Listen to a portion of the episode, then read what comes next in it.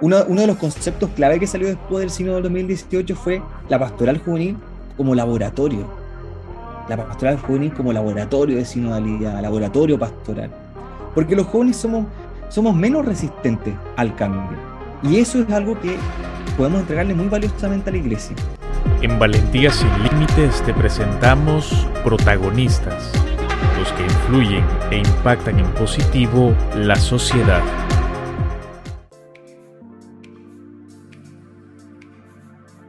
Conversamos ahora con Ariel Rojas, un joven chileno que es eh, miembro de la Comisión Nacional de Pastoral Juvenil en su país y además es también integrante del organismo consultivo internacional de jóvenes que se ha conformado en el Vaticano como fruto del Sínodo del 2018. Bienvenido Ariel.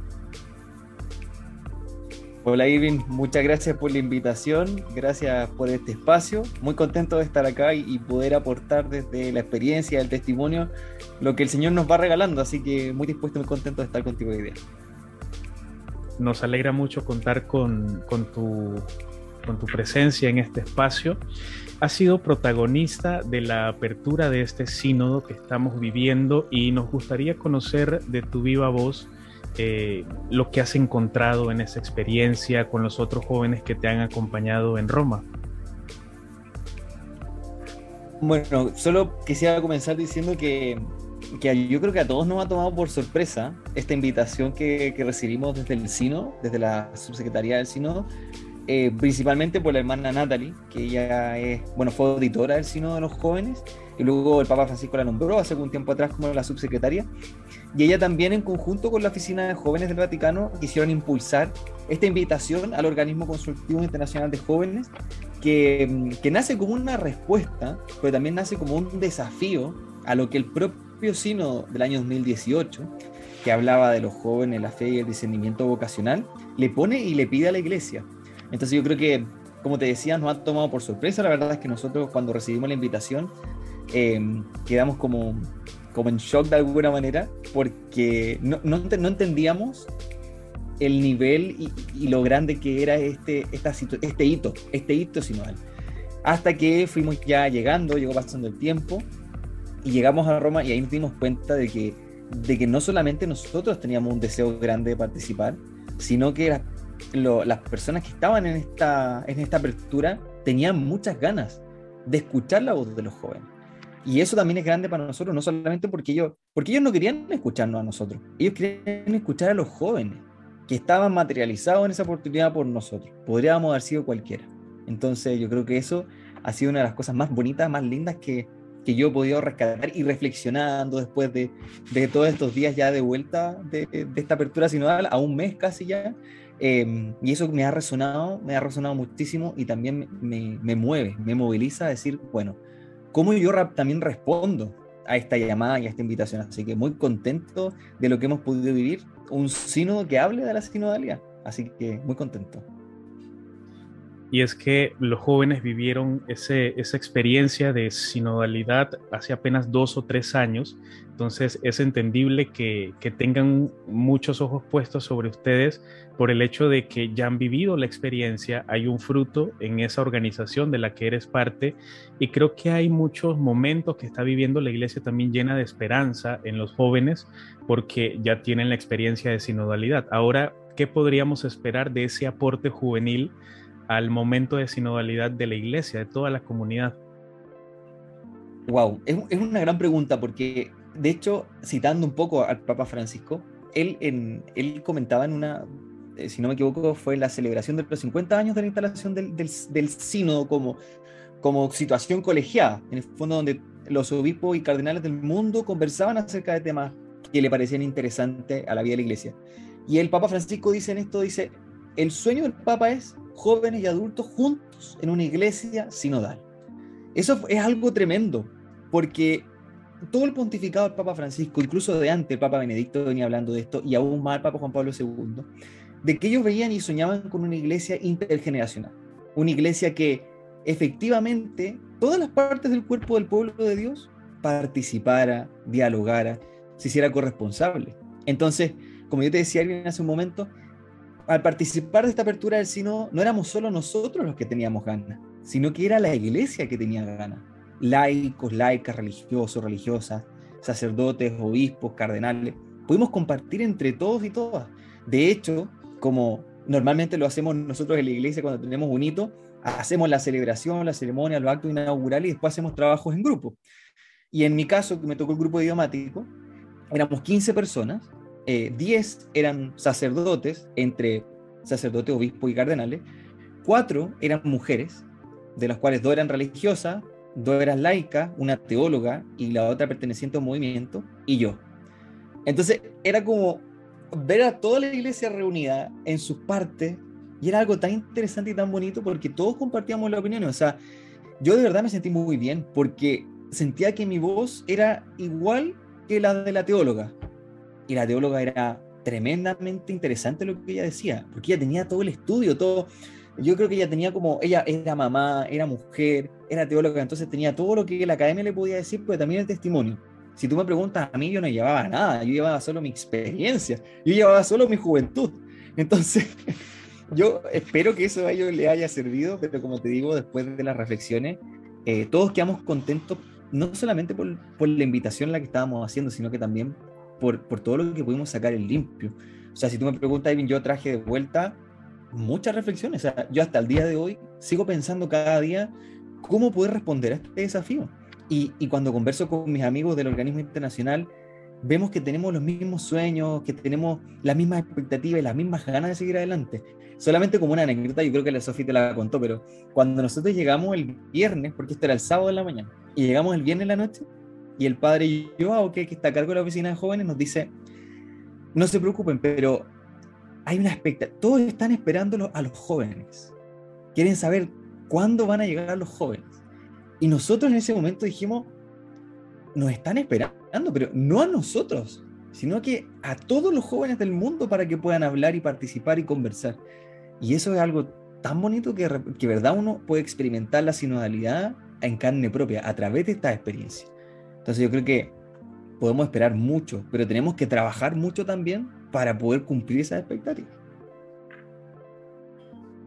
Dentro de toda esa experiencia y esas expectativas que hay, ¿cuál dirías que es la exigencia o, el aporte que hay de parte de los jóvenes para lograr ese proceso de conversión pastoral que supone eh, vivir en sinodalidad? Además de la escucha, que creo que es eh, un elemento muy marcado en, la apertura del sínodo, en, la Eucaristía de apertura que se ha vivido tanto en Roma como en nuestras diócesis. ¿Qué elementos o qué exigencia hay para esa conversión pastoral que nosotros desde la pastoral juvenil podamos aportar? Yo creo que esa es una, es una gran pregunta porque podría, mira, al ver la historia de nuestra iglesia, vemos que hay cosas muy lindas y hay cosas de las cuales tenemos que reparar muchísimo. Un ejemplo de ello, por ejemplo, es em, a una semana de que se inaugurara el sínodo o, o fuera esta ceremonia de apertura, salió a la luz una investigación que había hecho la iglesia francesa en Francia respecto a los abusos sexuales. Y, y, una de las cosas que marcó en mi, grupo, en mi grupo de habla hispana fue el tema de ojalá toda nuestra iglesia en Canadá, en Chile, en Irlanda, en distintos lugares donde sea, en Australia, donde se han sabido casos fuertes de, de abuso sexual, ojalá tuviéramos la valentía ojalá tuviéramos esta sinceridad para tomar el pasado, no, no renegarlo ni, ni ocultarlo, y poder reparar. Y reparar junto con las víctimas, y reparar en conjunto, porque entre todo y todo hacemos la iglesia. Entonces yo creo que hay muchas cosas que podemos hacer. Una de ellas, como motivo, es la valentía. Tener la valentía para decir lo que pensamos, pero también para disponernos a pedir perdón, a pedir disculpas, a, abrir nuestro corazón. Yo creo que esa es la segunda situación que tenemos que tener nosotros es el tema de la apertura. ¿Cómo nos abrimos a este espíritu de Dios y a esta voluntad de Dios para poder construir y seguir construyendo su iglesia? Que a mí una pregunta que me gusta muchísimo y cada vez que me la hacen como que gozo por dentro es qué podemos aportar los jóvenes, porque a veces bueno, los jóvenes somos muy complicados, somos muy complejos. Y bueno, yo tengo 26 años, Irving, y, y yo sé que somos complejos. Yo participo en la pastoral juvenil y somos poco comprometidos, somos volubles, cambiantes, entonces es difícil trabajar con los jóvenes. Entonces yo creo que una de las cosas que más le puede aportar la juventud y también la pastoral juvenil a la iglesia es su capacidad de innovar. A mí me gusta pensar una iglesia que, que, hace innovación en la pastoral juvenil. Uno, uno, de los conceptos clave que salió después del Sínodo del 2018 fue la pastoral juvenil como laboratorio. La pastoral juvenil como laboratorio de sinodalidad, laboratorio pastoral. Porque los jóvenes somos, somos menos resistentes al cambio. Y eso es algo que podemos entregarle muy valiosamente a la iglesia. ¿Cómo, cómo ayudamos a la iglesia entera a poder tener, disminuir nuestra resistencia al cambio, al, al Internet, por ejemplo, que en algunos lugares se ve algo como un espacio malo y queremos como conquistarlo, como que queremos entrar al Internet. Pero a mí me gusta pensar en que el Internet tenemos que habitarlo, porque tenemos que aprender cómo estar ahí. Las cosas que hacemos en lo físico no es lo mismo como lo hacemos en lo virtual, no funciona de la misma manera. Entonces, todas estas cosas tenemos que aprender. Entonces ahí tenemos como un, primer concepto del tema de la innovación. Otro concepto que me gusta mucho de la pastoral juvenil es precisamente la juventud. Es algo que podemos aportar a la iglesia. Porque ser joven tiene estas cosas complicadas, pero ser joven también es un momento de tomar decisiones en la vida. Uno cuando, el Papa Francisco lo dijo acá en Maipú cuando estuvo en Chile, ¿cuándo dejamos de ser joven? No cuando nos olvidamos de, de los sueños que teníamos, él lo decía acá cuando estuvo en su, discurso con los jóvenes. No dejamos de ser jóvenes cuando, cuando pasamos, cuando se nos pasa la micro, como decimos acá, cuando se nos pasa la vida, cuando avanzamos, cuando cumplimos 30, 40 años. El Papa nos dice, dejamos de ser jóvenes cuando cumplimos sueños, cuando cumplimos esa expectativa. Entonces, un tiempo de juventud, un tiempo de soñar, de imaginarse, de ir adelante. Y en algún momento tenemos que cumplir esos sueños. Entonces, hay muchísimas expectativas con este sínodo. Yo cuando, de hecho se comentaba también en este grupo idiomático, ¿y para qué vamos a hacer un sínodo? ¿Para qué vamos a hacer tremendos hitos y después las cosas van a seguir iguales? Entonces, un sínodo es un tiempo de poner en acción. Un sínodo es un tiempo de decir, ya sabemos cuáles son nuestros problemas, estos problemas pueden cambiar, pueden venir nuevos problemas, pero es momento de actuar. Y en ese actuar tenemos que buscar la voluntad. Y esto es algo que como iglesia nos cuesta un poquito, hacer discernimiento. Porque si bien, si pensamos, los hermanos religiosos y religiosas lo hacen, los hermanos sacerdotes lo hacen, pero la comunidad laica, la comunidad como pueblo de Dios, no hacemos mucho discernimiento. Si tomamos decisiones, si hacemos grupos pastorales, vamos en misión a distintos lugares, hacemos la Jornada Mundial de la Juventud, pero nos cuesta discernir como comunidad como diócesis, como parroquia. Entonces, yo creo que ahí también tenemos un gran desafío y algo que podemos aportar. La juventud como tiempo de soñar, pero también de tomar decisiones. Y tomar decisiones exige discernir y en algún punto decidir. Entonces, yo creo que esas son cosas que la pastoral juvenil y los jóvenes en realidad pueden aportar. Y quizás como última cosa que quizás puedo aportar es que para los jóvenes es más fácil, diría yo, entender que las periferias no están fuera de la iglesia. Las periferias a lo mejor están al margen de la iglesia, pero las periferias no podemos nombrarlas en positivo, porque a las, a las periferias no les falta Dios. A las periferias lo que les pasa es que no han conocido el amor de Dios, que nosotros sí hemos conocido y que estamos conociendo. Entonces a veces tratamos a las periferias como si no fueran pueblo de Dios. Estas personas, por ejemplo, en los jóvenes, que sufren de drogadicción o alcoholismo o que directamente se, se declaran como agnósticos o, sin creencia en Dios, eso no quiere decir de que ellos no tengan a Dios en su corazón o Dios no esté en su vida o Dios no les habite. Entonces yo creo que algo que tenemos que aprender es no tratar a las personas que no son católicas o que no son de la pastoral juvenil como personas ajenas a la vida de la iglesia. Porque justamente ahí es donde está nuestra misión. Nuestra misión está en ayudar a esas personas a buscar a Dios en su vida, entonces yo creo que ahí también tenemos algo, algo interesante y creo yo que para los jóvenes es más fácil, se les da más fácil eso. Mm. Esa exigencia de salir hacia estos sitios de periferia, eh, ¿por qué motivo crees que no se podría cumplir? ¿Cuál alerta tendríamos para que de pronto la pastoral juvenil o los jóvenes o la misma iglesia como comunidad eh, se reste el tiempo o el chance de salir a ese encuentro de, del hermano herido, del hermano que se ha quedado aislado. Mm, ¿Qué podríamos vislumbrar desde ya que nos está haciendo quedarnos como en esta comodidad, sabiendo lo importante que, que vamos a encontrar allí? Porque muchas veces quizás no tenemos la experiencia de Dios en el templo, sino que vamos y encontramos a Dios en ese hermano como el samaritano, que se nos ha quedado a la orilla del camino por nuestras prisas. Em, son varios, porque tenemos varios problemas. Pero lo bueno es que tenemos al Espíritu Santo y el Espíritu Santo nos puede ayudar mucho. Mira, yo creo que uno, uno de, de las cosas que quizás nos, nos inmovilizan es eh, que le tenemos miedo a lo desconocido, de que eso es un terreno como inexplorado. Y como es un terreno inexplorado puede pasar cualquier cosa. Entonces, cuando decimos como iglesia, vamos a las periferias, vamos, pero nos cuesta porque es un terreno que no conocemos. Entonces, vamos como, como pisando despacito porque nos, podemos, nos puede pasar algo. Y eso es algo que el Señor nos dice, no, ustedes vayan porque yo voy a estar con ustedes. Y donde vayan ustedes, yo voy a estar ahí, los voy a ayudar y los voy a acompañar. A veces no todo va a ser exitoso, pero ahí también voy a estar y vamos a aprender esa experiencia para que cuando vayamos a otros lugares lo hagamos mucho mejor. yo creo que ese es un primer como eh, problema o, algo que, que, nos podría movilizar y, y hacernos quedar en este espacio de comodidad es ese, lo desconocido. Lo segundo es que no confiamos en la pastoral popular. Una de las cosas, y esto es exclusivamente quizá un poco de la pastoral juvenil, pero que en un futuro va a tener que ser de la iglesia, es que el Papa Francisco nos ha propuesto algunas dimensiones de la pastoral juvenil. Y una de ellas es la pastoral popular. ¿Qué es lo que nos dice el Papa? Nos dice, ustedes cuando encuentren jóvenes que son líderes en su espacio, líderes comunitarios, líderes deportivos, líderes en scout, por ejemplo, ustedes tienen que conquistar a esos jóvenes, porque esos jóvenes son los que van a atraer al resto de sus jóvenes. Eso es pastoral popular, es estar en los espacios donde están los jóvenes.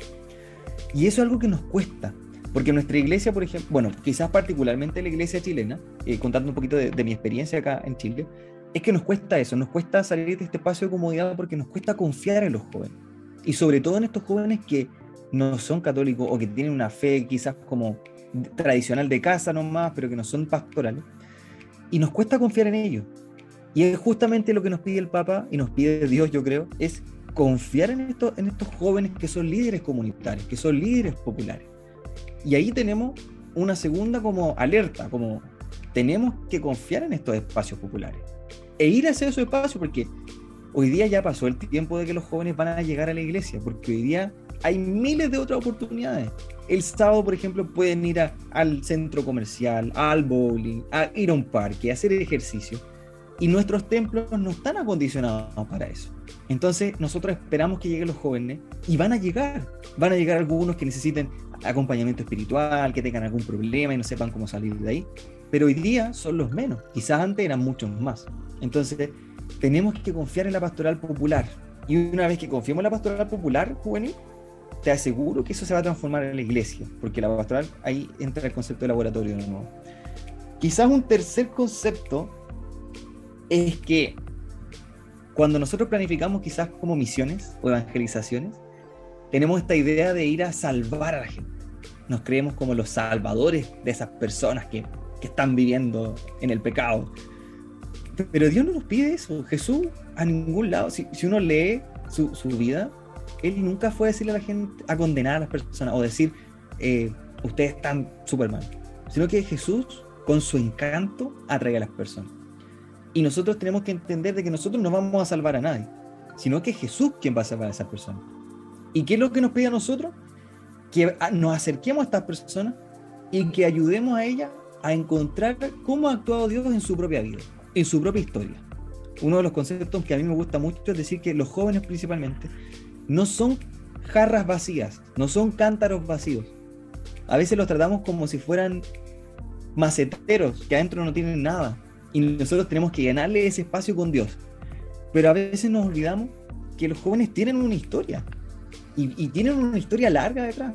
A veces muy bonita, a veces no tan buena, a veces con experiencia de Dios y a veces sin reconocer la experiencia de Dios en su vida. Y lo que nos pide Dios hoy día es que ayudemos a estos jóvenes y a esas personas a decir, bueno, cuando estuve mal, ¿quién fue el que me ayudó? Y a veces ellos reconocen que fue Dios. Entonces eso es muy bonito y nos cambia el paradigma, porque a veces nosotros tratamos de llegar a los jóvenes así como con la estructura, enseñarles de qué se trata Dios, pero nos olvidamos de que Dios es una experiencia y Dios es un encuentro y Dios, como tú decías, viene es una conversión. Pero yo no puedo obligar al joven a convertirse. Es el joven el que tiene que decir, me quiero convertir y quiero hacer este proceso de conversión pastoral y discernir qué es lo que tengo que cambiar para convertirme. Porque una de las cosas que yo aprendí cuando era más joven o cuando entré a la pastoral juvenil era que un encuentro con Cristo uno lo puede identificar principalmente por la alegría y porque tu vida cambia radicalmente. Una vez que uno se encuentra con Cristo, uno ya no es el mismo. Y la gente lo nota. Entonces, esos son, diría yo, como las tres alertas que hoy día tenemos y que quizás pueden frenar nuestros, nuestros procesos sinodales o nuestro proceso de evangelización. Entonces ahí hay que tener mucho cuidado con esos tres, al menos esos tres. Tú has mencionado muy bien, Ariel, que el joven es muy cambiante, es muy dinámico y quizás la estructura de la pastoral juvenil o la pastoral parroquial o diocesana sí se ha quedado como un poco rígida. Y esa experiencia que nos mencionas del encuentro, porque tanto el Papa Benedicto como el Papa Francisco nos han hablado que lo importante no es el proselitismo, sino el encuentro. ¿Cómo eh, tus hermanos del organismo internacional o cómo Ariel ha soñado con suscitar esos encuentros sin que nos ahoguemos en la estructura pastoral? ¿Cómo salir a vivir esos encuentros, no sé, en, algún café, en algún centro comercial, en alguna plaza deportiva? ¿Con qué ha soñado Ariel para eso? Em, cuando yo hace unos años atrás, aquí en la diócesis existía un programa, que o sea, era un programa formativo, era una, era una, eran jornadas formativas que se llamaban, se llama todavía, Animadores de la Esperanza. Entonces uno iba a estos encuentros, que eran cuatro encuentros al año, presenciales, porque eran tiempos no de pandemia, y en uno de esos encuentros eh, había un tema, y era, nos propusieron los formadores la pregunta de cómo podemos vivir, por ejemplo, la sacramentalidad en espacios juveniles. Y a nosotros nos tocó la confesión. Entonces, el sacramento de la reconciliación de la confesión. Y resulta que cuando estábamos con mi grupo y estábamos pensando, porque teníamos como 10 minutos, bueno, ¿cómo, cómo hacemos, cómo llevamos la confesión o la reconciliación a un espacio juvenil? Y, y se nos ocurrió la idea, que nunca la hicimos, por supuesto, eh, que como parroquia, por ejemplo, a invitar a todos los jóvenes del barrio a una fiesta. A, nosotros acá en Chile a la fiesta le llamamos carrete. Entonces, que vinieran a un carrete, a una fiesta. Y resulta que, ¿cómo? El concepto era en la fiesta tener espacios de confesión. Tener a tres sacerdotes confesando en medio de la fiesta. Y fue tan paradójico porque, ¿cómo vamos a poner la confesión en una fiesta con la música y el baile? Y, y si bien nunca lo hicimos, yo, yo siempre recuerdo imágenes de la JMJ cuando están estos campos gigantes y, y ponen lugares de confesión. Entonces yo creo que para mí la sinodalidad es un proceso, es un cambio de mentalidad, es un cambio de, de querer, es un cambio de vida, es un proceso de conversión. Entonces es una práctica diferente de ser iglesia, es una forma de ser iglesia distinta. Entonces, primero tiene que cambiar en nuestro corazón, y en nuestra mente. Y después eso se va a traspasar a la pastoral. Entonces, tenemos que entender varias cosas. Yo sueño, por ejemplo, con una iglesia que no sea jerárquica en el sentido de que no haya alguien que mande, sino que, que haya alguien que tiene que tomar las decisiones porque alguien se tiene que hacer responsable de las decisiones que tomamos, pero escuchando el sentir de, todo de todo el pueblo de Dios. Así me imagino una iglesia. Y me imagino una juventud que pueda aportar a eso y que, que la quiera jugar y que quiera apoyar y que quiera convertirse también con eso, porque no es fácil. La sinodalidad no es fácil.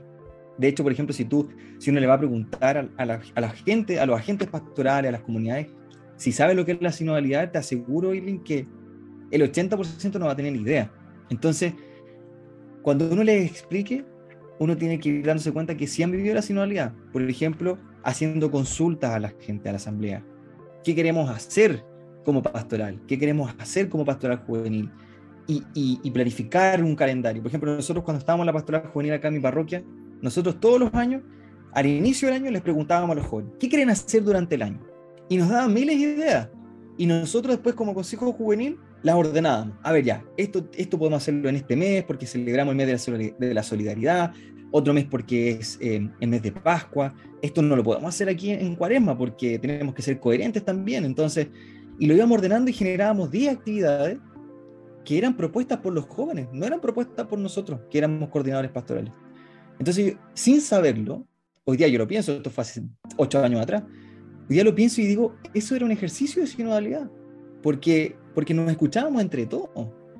Entonces, para mí la sinodalidad es eso, es un proceso, un cambio, y entre todos tenemos que ayudarnos. Si yo veo a alguien de mi comunidad que no está siendo sinodal, tengo que decirlo, y, lo conversamos y trabajamos juntos, entonces yo me imagino eso, una iglesia que acoja, que escuche, que abra sus puertas a, los jóvenes sin juzgarles. Y, y si esos jóvenes se quieren quedar, muy bien. Pero si esos jóvenes después se quieren ir, muy bien también. Pero que siempre se acuerden que su experiencia en la iglesia fue una experiencia, la mejor experiencia que haya tenido. Entonces, para mí la iglesia tiene que ser eso, tiene que ser esa experiencia que te cala tan hondo el corazón que nunca, nunca la vas a olvidar. Estés donde estés. Y quizás después vas a volver a la iglesia, quién sabe, cuando sea papá de familia, o, te pase algún accidente, o, o te enfermo. Pero siempre te acuerdes que la iglesia tuviste ese espacio de paz. Así, así como que yo, yo me imagino. qué bueno es poder soñar con esos espacios de encuentro, con esos espacios que siempre nos, aunque nos alejemos en algún momento, nos dejen como esas ganas de más, ¿no? Qué bueno que, los podamos soñar y que sea un sueño que compartamos en, diversas latitudes, Ariel. Eh, finalmente, ¿cómo harías o qué sugerirías, qué aconsejarías a los jóvenes de nuestra diócesis aquí en David, en Panamá, para que se animen a soñar con todo eso que nos has compartido? Primero que todo, quiero agradecerle a los jóvenes de la diócesis de David por, primero por la invitación, obviamente a través de Tirvin, pero, pero la invitación que en el fondo nos hacen los jóvenes a poder tener este espacio, a escucharnos. Eh, eso es lo primero, tener coraje, tener coraje y valentía. No es fácil ser joven, no es fácil. Hoy día vemos en el mundo que que los jóvenes están pasándola mal, porque muchos estudian, estudian carreras en la universidad, en los institutos, y después no tienen trabajo. Porque, no, porque les, pedimos, les pedimos 10 años de experiencia, 5 años de experiencia, y, no tienen experiencia porque vienen saliendo del estudio. Entonces tengan coraje, eh, no se rindan, no se rindan, porque si ustedes le ponen todas las ganas, le ponen todo el empeño, les aseguro que van a tener una ayuda desde arriba. Dios les va a ayudar siempre. Perseveren, y confíen en Él. Confiemos en Dios. Yo creo que con la confianza puesta en Dios, estamos al otro lado. Y eso no significa que todo nos va a salir bien. Significa que cuando estemos bien, Dios va a estar con nosotros. Cuando estemos mal, Dios se va a encargar de que no estemos solos. Y eso también tiene que ver con la confianza en Él. Y para eso tenemos que cultivar nuestro vínculo con el Señor. A través de la oración, a través de la Eucaristía, a través de los encuentros pastorales juvenil conversando de Dios o, siendo alegres. Yo creo que todas esas cosas nos acercan a Dios. Así que yo creo que ese es el mensaje que quiero darle a, los, jóvenes de la diócesis de David. Eh, no tengan miedo de, si no saben algo, estudialo y apréndanlo y pregunten. Eh, hoy día hay muchos canales de consulta. Así como quizás nosotros nos contactamos por Instagram o por otros medios, eh, no tengan miedo de preguntar y de aprender. Si no saben lo que es la sinodalidad, busquen a alguien que les pueda enseñar, porque estoy seguro que alguien va a tener esa voluntad y Dios se va a encargar de ponerle a esa persona en el camino. Así que eh, nada, pues les mando un abrazo tremendo y, sigan adelante y mucha fuerza y mucho ánimo desde acá, desde el sur de nuestro continente a la parte más central de nuestro continente. Eh, somos todos hermanos y hermanas, así que nos colaboramos entre todos.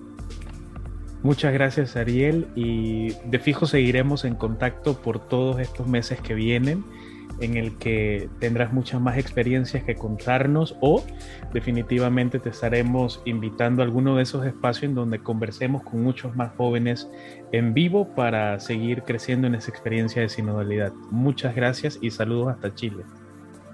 Muchas gracias, Irving. Un abrazo.